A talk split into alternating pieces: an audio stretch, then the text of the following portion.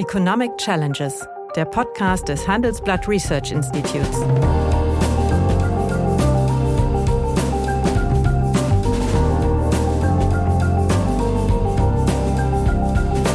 Bert Rürup, der Chefökonom des Handelsblatts, diskutiert mit Michael Hüter, dem Direktor des Instituts der deutschen Wirtschaft, wöchentlich aktuelle wirtschaftliche Herausforderungen für Deutschland wie für die Weltwirtschaft. Guten Tag, meine Damen und Herren. Hallo, lieber Michael. Hallo, lieber Bert. Nun, wenngleich die deutsche Wirtschaft in diesem Jahr wahrscheinlich, was die gesamtwirtschaftliche Leistung angeht, mit einem relativ kräftigen Plus raufkommen wird, befindet sie sich im Abschwung. Ich glaube, darüber äh, äh sind wir uns einig. So, und jetzt hat, und das ist eigentlich das heutige Thema, über das ich mit dir sprechen wollte, ja Putin zu einer Eskalation äh, des Ukraine-Konflikts äh, aufgerufen, beziehungsweise die Eskalationsspirale ein Stück weitergedreht und er hat eine Teilmobilmachung ausgelöst. Man kann das natürlich als ein Zeichen seiner Schwäche ansehen, aber meine erste Frage, äh, wird dies die gesamtwirtschaftlichen Verwerfungen für Deutschland, die ja, das ja auch unter der Druck der sich verschärfenden Fettpolitik steht, noch weiter erhöhen. Als vielleicht nur so als Szenario für einen Hintergrund, bevor wir dann über äh, die Konsequenzen für Russland und die mhm. Geopolitik äh, reden werden. Also wenn ich die Reaktion der Finanzmärkte nehme, der Aktienmärkte, hat das keine zusätzliche Verschlechterungsdynamik ausgelöst. Mhm. Ähm, die Dinge liegen auf dem Tisch. Wir haben einen schwierigen Umbau der energetischen Grundlagen unserer Volkswirtschaft. Wir haben Fragen an das Geschäftsmodell Deutschland, die wir ja auch schon, Bert, verschiedentlich diskutiert haben in den letzten Wochen. Wir wissen, dass die Notenbanken den Zinserhöhungspfad weitergehen werden. Die FED hat es dieser Tage Sehr getan. Kräftig. Sehr kräftig. Ähm, und das hat einen viel größeren Effekt auch an den Märkten als diese Ankündigung von Putin. Mein Eindruck ist, es ist eher dies, was du andeutest, die Wahrnehmung, es ist Ausdruck seiner Schwäche. Denn ich meine, er kann ja auch nicht mehr verbergen. Also irgendwann wird es ja irgendwie albern. Da erinnert ja einen an diesen Comical Ali, der äh, in Bagdad vor der Kamera stand und sagt, nee, nee, die Amerikaner werden noch weit weg und Hintergrund ja, fuhren amerikanische Panzer. Panzer.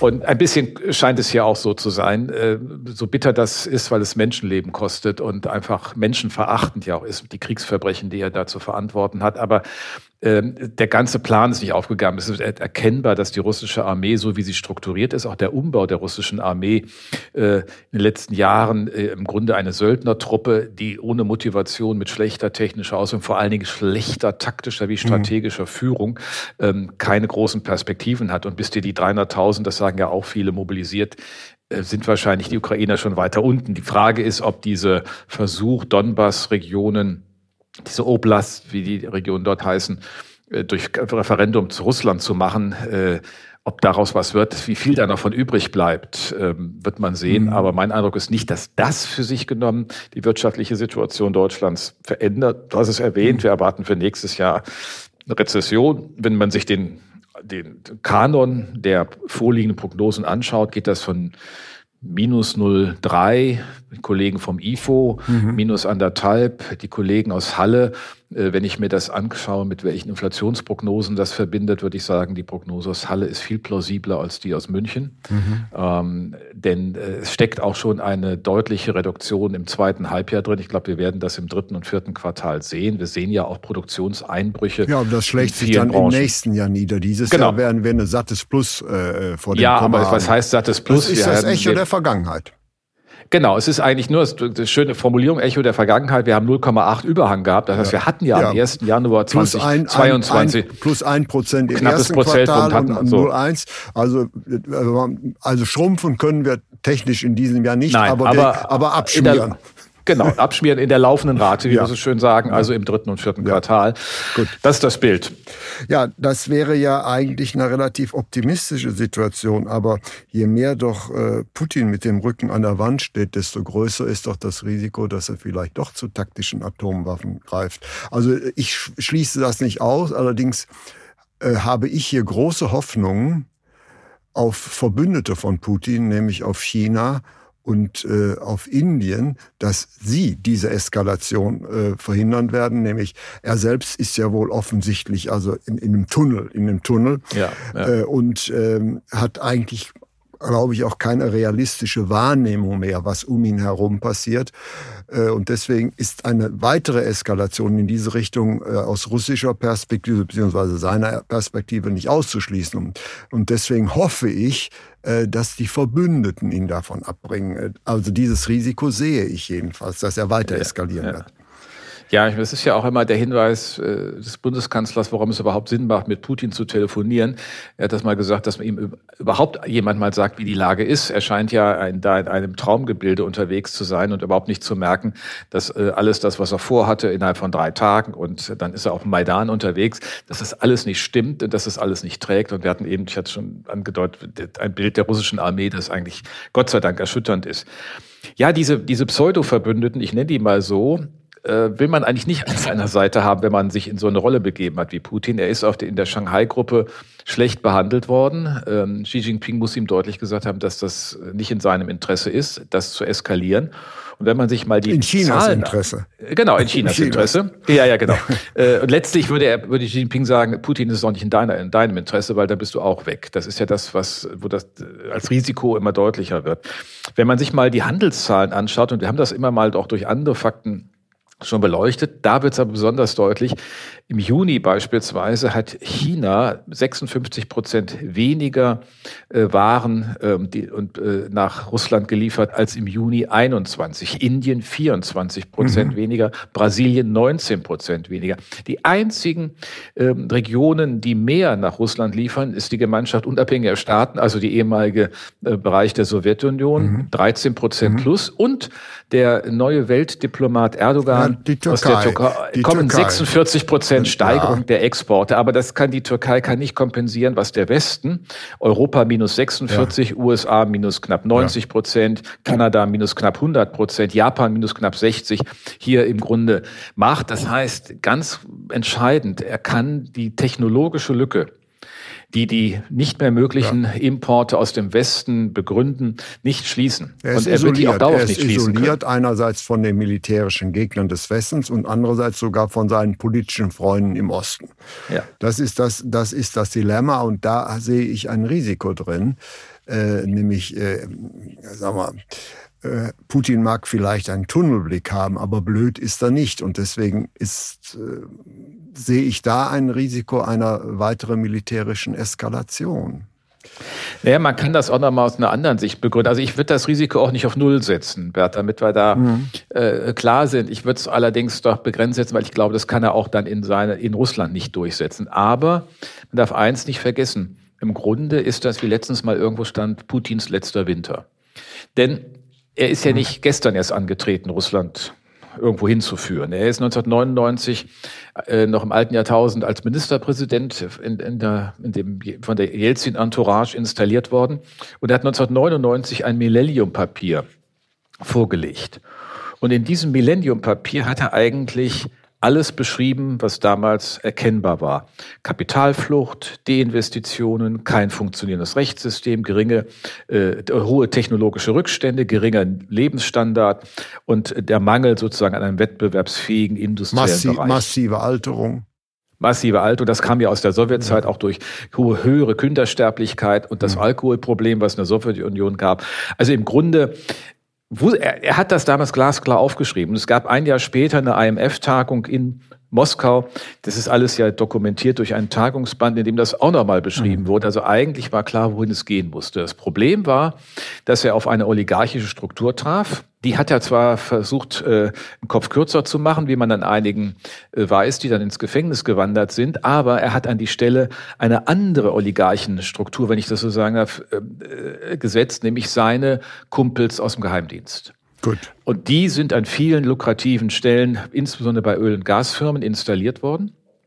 Äh, das ist sein Machtumfeld. Damit war aber gleichzeitig klar, dass er nie das erreichen wird, was in dem Medaillenpapier von ihm selbst aufgeschrieben wurde. Ein wettbewerbsfähiger, industriell basierter, innovativer Kern einer Volkswirtschaft, ja. die sich so in die Weltwirtschaft ja. einbindet. Und das muss man sehen. Richtig. Und, äh, und es bestätigt sich natürlich äh, die weise Voraussicht von Helmut Schmidt, der mal sagte, mhm. Russland äh, ist Obervolta mit Atomraketen. Das ist ein böser Ausspruch, aber er, er bringt das ja ein bisschen auf den Punkt. Aber genau darin sehe ich ja eben das Risiko, gerade weil ja, yeah. er mit seiner ja. Entourage mit dem Rücken an der Wand steht, ist er für mich unberechenbar. Ist er für mich das unberechenbar und daraus resultiert für mich schon ein, eine äh, Bedrohung und eine Eskalation des Konfliktes.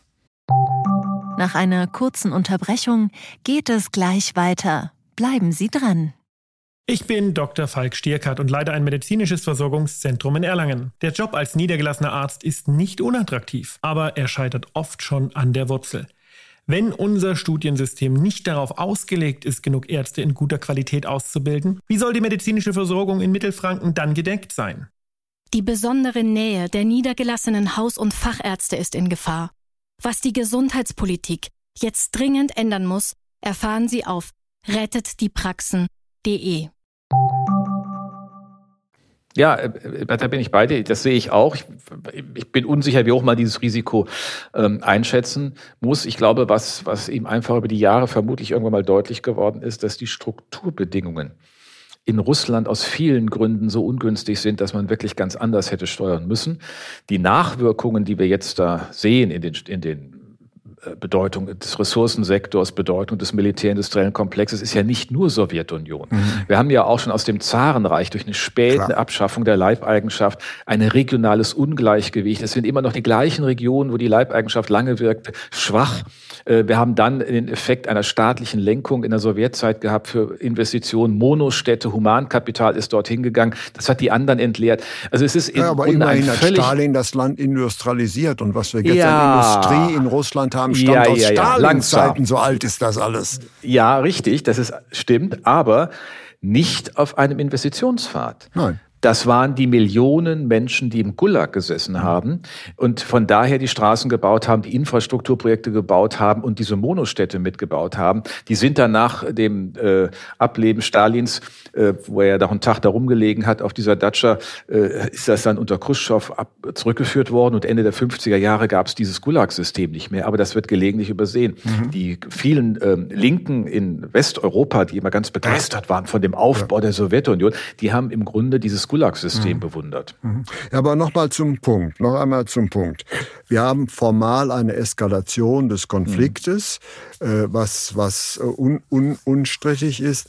Wie werden die Auswirkungen einmal auf das weltwirtschaftliche Umfeld im Allgemeinen und die Erholungsperspektiven für Deutschland sein? Ich sage gleich an dieser Stelle, ich bin da skeptischer geworden. Das heißt, diese Rezession, in die Deutschland reinschlittert, da sind wir uns einig, äh, wird äh, möglicherweise nicht nur die erhofften äh, drei Quartale dauern und sie wird, fürchte ich, tiefer sein. Deswegen bin ich auch eher an der Prognose des von dir genannten Instituts, dass der Abschwung im nächsten Jahr mhm.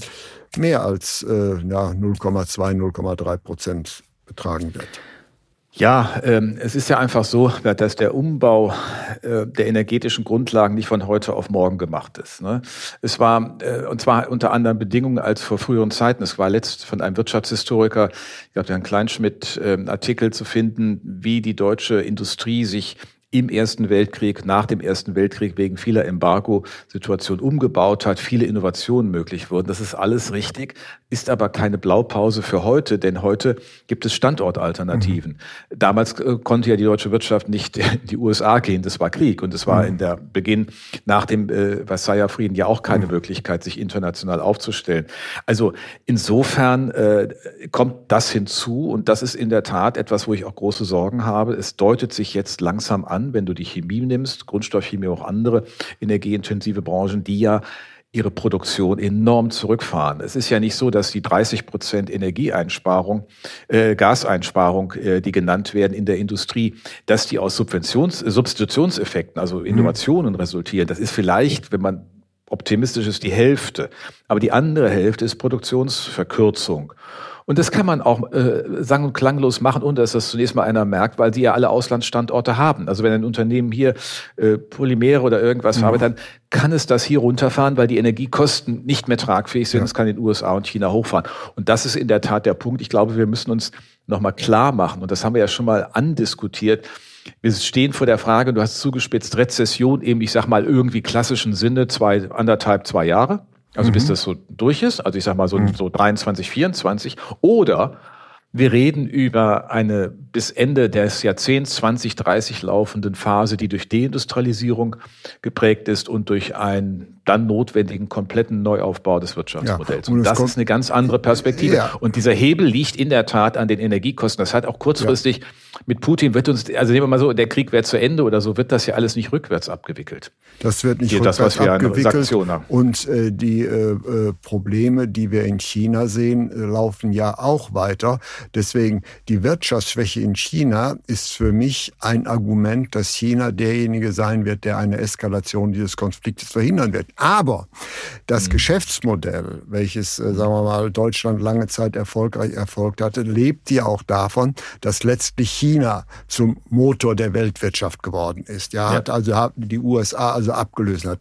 Und dieses Geschäft und dieses Geschäftsmodell ist meines Erachtens äh, in dieser Form nicht mehr fortzuschreiben. Nämlich äh, China hat nicht nur derzeitig eine massive Rückgang des Wirtschaftswachstums, ähm, sondern hat auch perspektivisch Standortprobleme. Insofern ist die deutsche Wirtschaft, und damit sind wir beim heiklen Punkt, mit zwei Konf mhm. Problemen konfrontiert äh, konfrontiert. Auf der einen Seite, natürlich muss man auf das billige Gas aus Russland verzichten. Das ist äh, ein kurzfristiger Schock. Aber äh, der, äh, die Dynamik, die die deutsche Wirtschaft aus China herbekommen hat, die schwächelt auch. Und deswegen ist mir ein wenig um das traditionelle äh, deutsche Geschäftsmodell des exportgetriebenen Wachstums bange geworden vor diesem Hintergrund. Ja, ja, ähm, lass mich noch einen Satz vorher zu China sagen, weil du hast gesagt, sie haben letztlich aus ihrer Schwäche heraus auch ein Interesse daran, den, die Eskalation des Konflikts zu verhindern. Mhm. Das ist, würde ich genauso sehen. Das ist das eine Argument. China hat immer mal noch ein zweites Argument.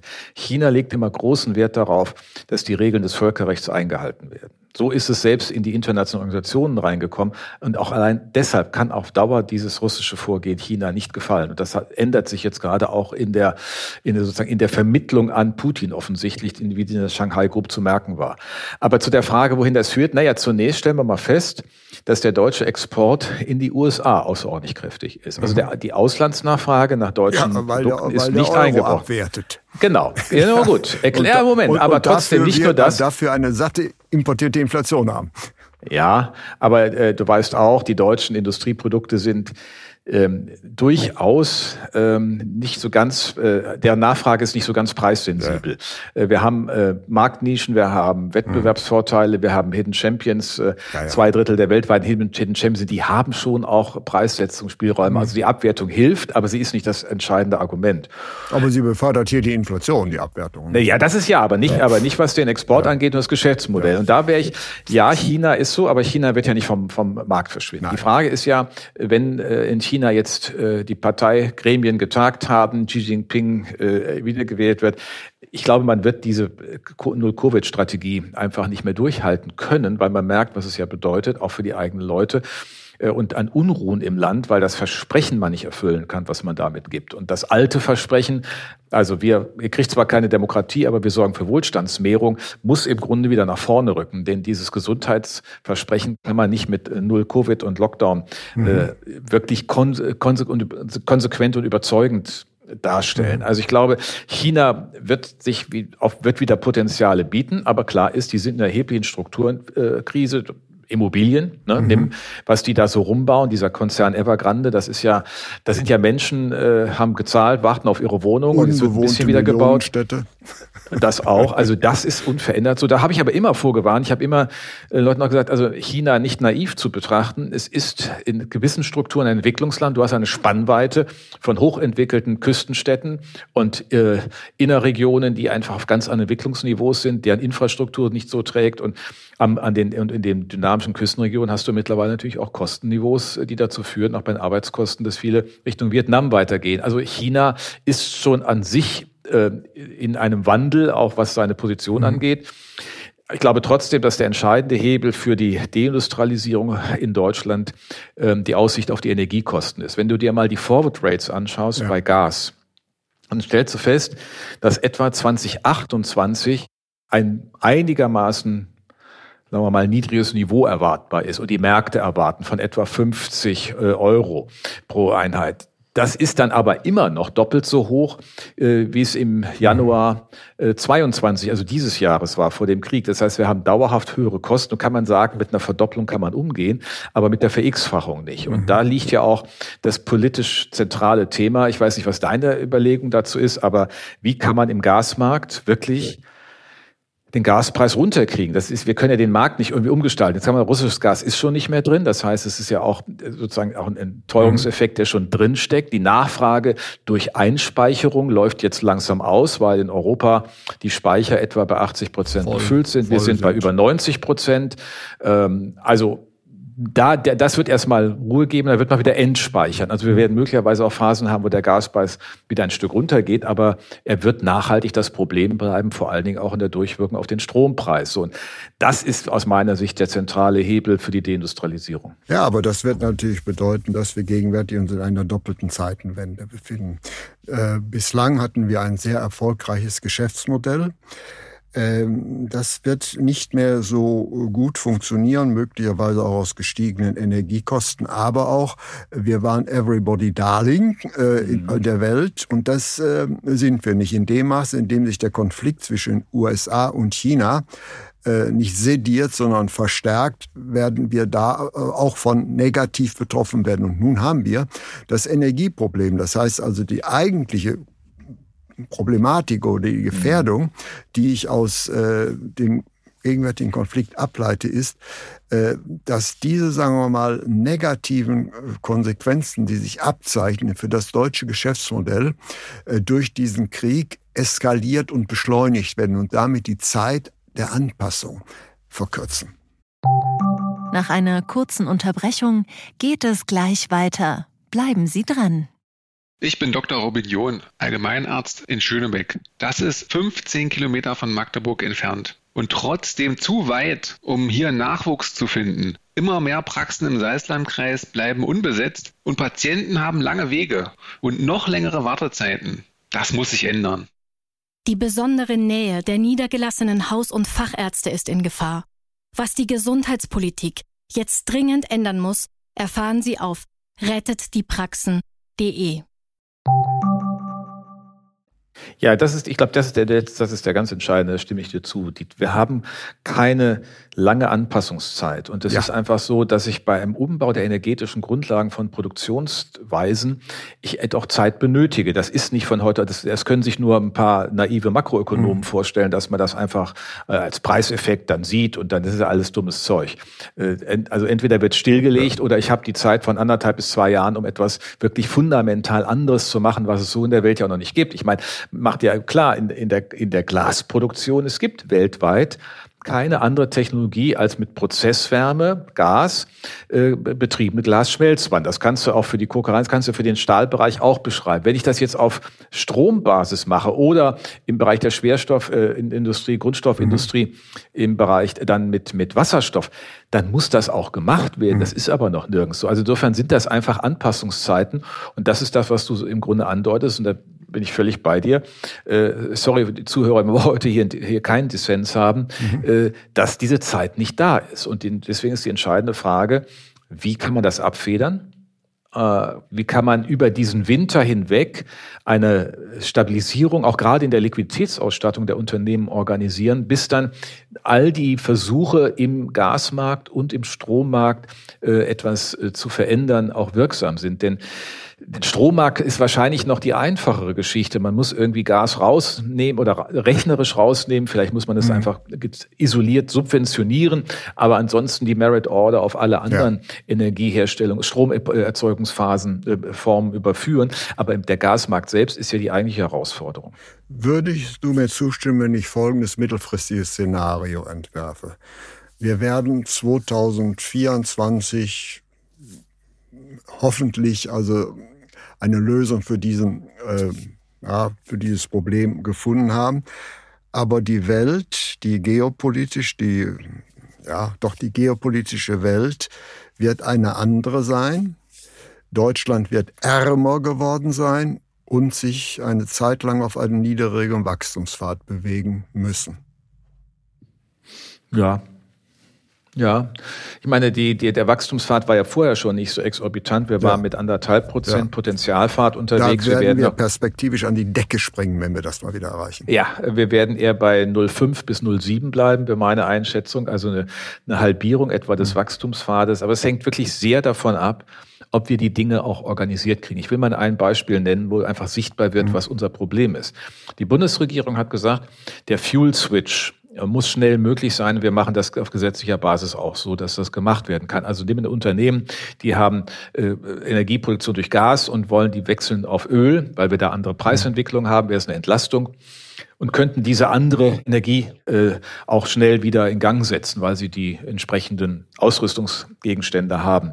Dann stellst du fest, dass trotz aller Ankündigungen seitens der Bundesregierung, auch des, des tatsächlich veränderten gesetzlichen Rahmens, vor Ort bei den Bezirksregierungen so getan wird, als hätten wir noch dieselbe Lage wie 2019. Mhm. Und das ist das, was mich langsam wirklich auf die Palme bringt. Ähm, es wird in diesem Land vor allen Dingen gegeneinander gearbeitet. Äh, der föderale Zusammenhang funktioniert nicht mehr. Die Ministerpräsidenten geben ein erbärmliches Bild ab. Ich will jetzt gar nicht über die Bundesregierung reden, aber wenn dann noch in den Strukturen des Miteinanders zwischen Bund, Land, Regierungszwischenbehörden mhm. äh, und Kommune die Dinge nicht funktionieren, nicht überall mhm. ankommt, dass wir in der Zeitenwende sind, dann können wir uns noch ganz schlechtere Phasen mhm. vorstellen. Also es muss doch jetzt möglich sein, die Dinge zu tun. Das gilt für den Fuel Switch. Es gilt verdammt nochmal auch für die Atomkraftwerke. Ich meine, das hat sich letztens der Habeck abgewürgt, zu erklären, warum von den drei nur zwei das hat er dann mit Endlagerfragen, das hat damit überhaupt nichts zu tun. Die Endlagerfragen haben wir ganz unabhängig von diesen drei, ob die jetzt noch weiterlaufen oder nicht weiterlaufen. Diese Frage haben wir. Und vernünftigerweise müsste man ja auch die drei Atomkraftwerke, die 2021 stillgelegt wurden, wieder in Betrieb nehmen, um dann wirklich in der Merit Order des Strommarktes günstigere Stromproduktion drin zu haben äh, und Gas aus einer nur noch sozusagen wirklich wieder zur Spitzennutzung zu haben. Wir kommen auch nicht voran bei der Reintegration von Kohlekraftwerken, gerade mal zwei, weil dort überall Sand ins Getriebe gestreut wird. Also ich habe langsam deshalb auch Unruhe und werde auch ungehalten, weil dieses Gerede über Krise und Zeitenwende sich überhaupt nicht spiegelt im Bewusstsein, dass jeder mal aus seinem ideologischen Sandkasten raus muss. Gut.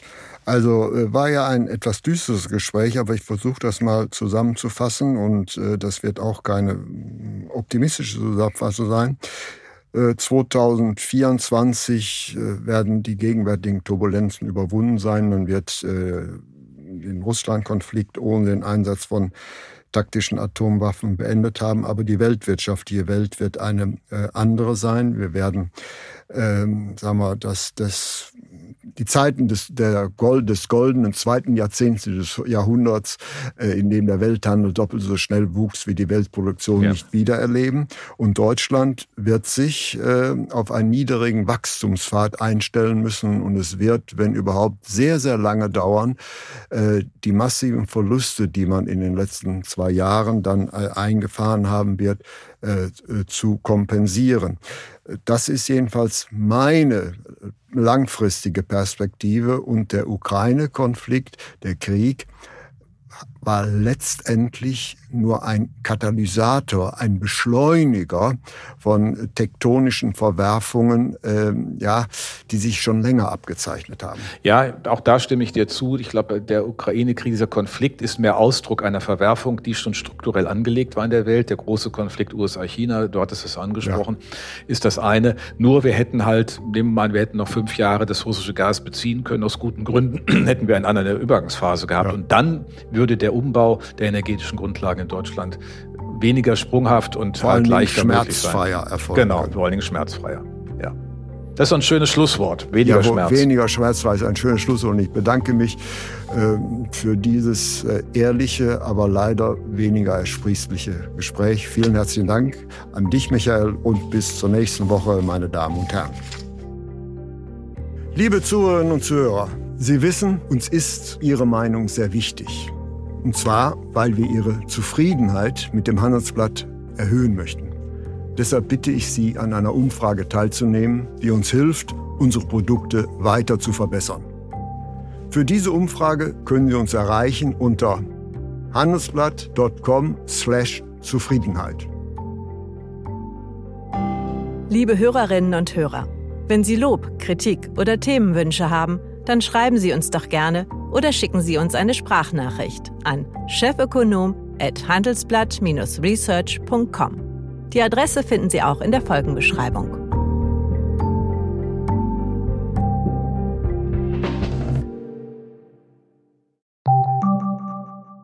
Mein Name ist Dr. Tillmann Rümenapf, niedergelassener Kinder- und Jugendarzt hier im Ennepe-Ruhr-Kreis. Die Einführung der Telematik sehe ich durchaus als Chance, aber aktuell fällt das System oft aus und es gibt viel zu wenig technischen Support. Dafür geht eine Menge Zeit drauf, in der ich die Kinder nicht genügend betreuen kann. Das muss sich ändern. Die besondere Nähe der niedergelassenen Haus- und Fachärzte ist in Gefahr. Was die Gesundheitspolitik jetzt dringend ändern muss, erfahren Sie auf rettetdiepraxen.de. you